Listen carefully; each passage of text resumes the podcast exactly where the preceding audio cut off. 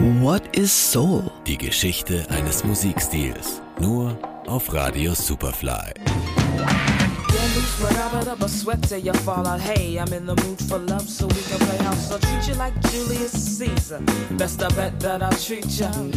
In den 1990er Jahren spielt der Soul im musikalischen Mainstream keine Rolle. Es dominiert anschmiegsamer RB, der geschliffen produziert aus den großen Studios kommt. Doch dann entdeckt eine Reihe junger Musiker, gelangweilt von den Konventionen, ihr musikalisches Soul-Erbe wieder und übersetzt es auf kreative Weise in das Jetzt. Die Geburtsstunde des Neo-Soul.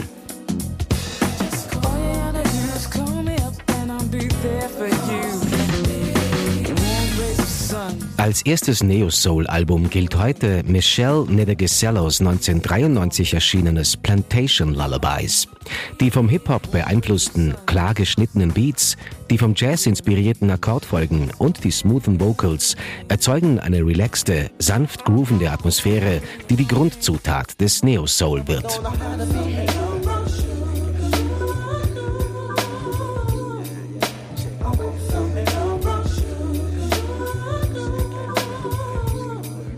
Zwei Jahre später betritt der Sänger D'Angelo mit seinem Debüt Brown Sugar die Bühne. Dieses Album ist bereits ein Markstein des Neo Soul und etabliert D'Angelo als einen seiner wichtigsten Protagonisten. Deutlich hörbar bei ihm ist der stimmliche Einfluss von Soulgrößen wie Marvin Gaye, Stevie Wonder oder Gil Scott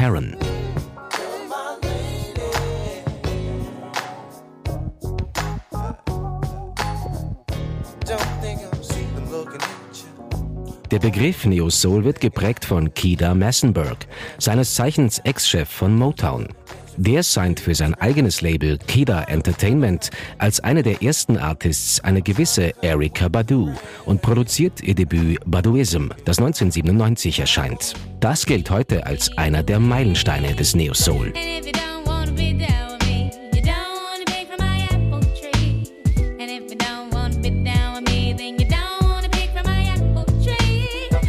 Oft sind beim Neo Soul gar keine Gitarren mehr im Line-up zu finden, sondern nur Drums, Bass und Keys.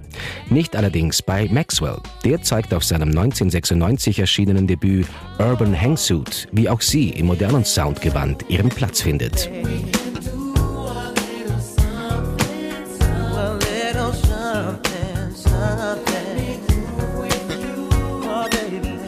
Zwei Jahre darauf veröffentlicht Lauryn Hill ihr Solodebüt, das man wohl mit Fug und Recht als Höhepunkt des Neo-Soul bezeichnen kann.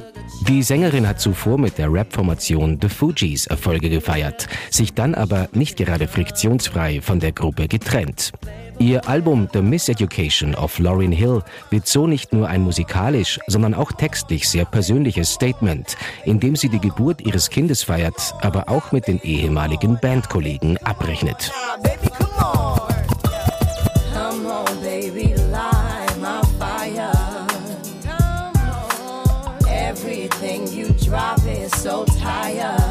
Der Ursprung des Neo-Soul ist also die sehr persönliche Aneignung des Soul-Erbes durch einige musikalische Individualisten ab Beginn der 1990er Jahre.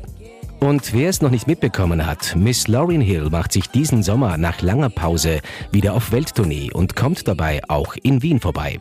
Wir präsentieren euch stolz und exklusiv diesen mit Spannung erwarteten Open-Air-Gig von Lauryn Hill am 13. Juli in der Metastadt. Johannes Romberg, Radio Superfly.